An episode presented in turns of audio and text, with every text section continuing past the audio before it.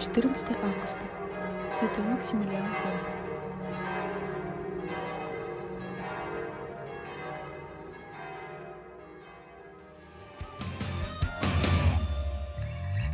Ты говоришь, что этот мир устал от боли Ты говоришь, что нету в нем для нас врача А может это мы, лишь мы с тобою.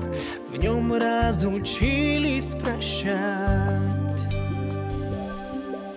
Когда в последний раз смотрели мы на звезды Давно уже живем по стрелкам на часах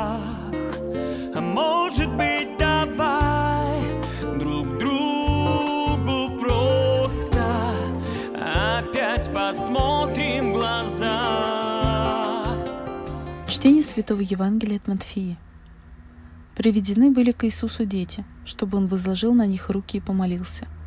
Ученики же возбраняли им.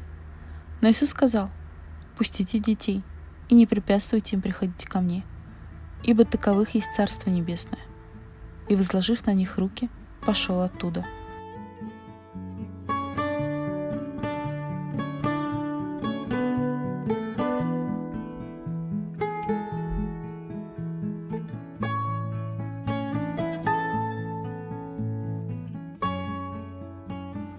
В этом коротком евангельском отрывке мы становимся свидетелями одной конфликтной ситуации с участием Иисуса и его учеников.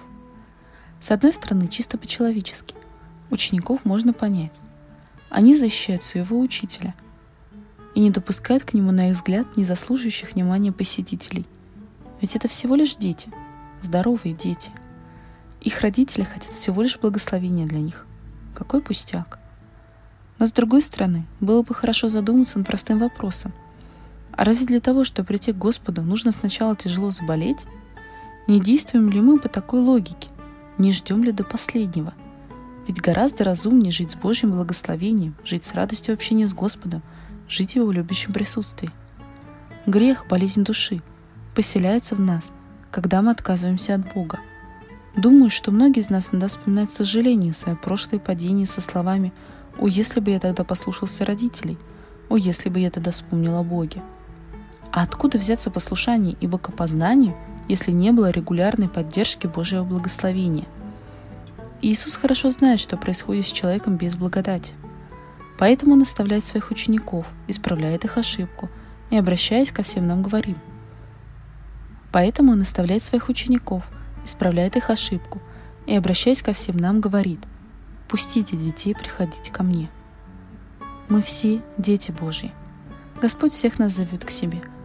Но пусть этот его призыв для родителей прозвучит особенно громко.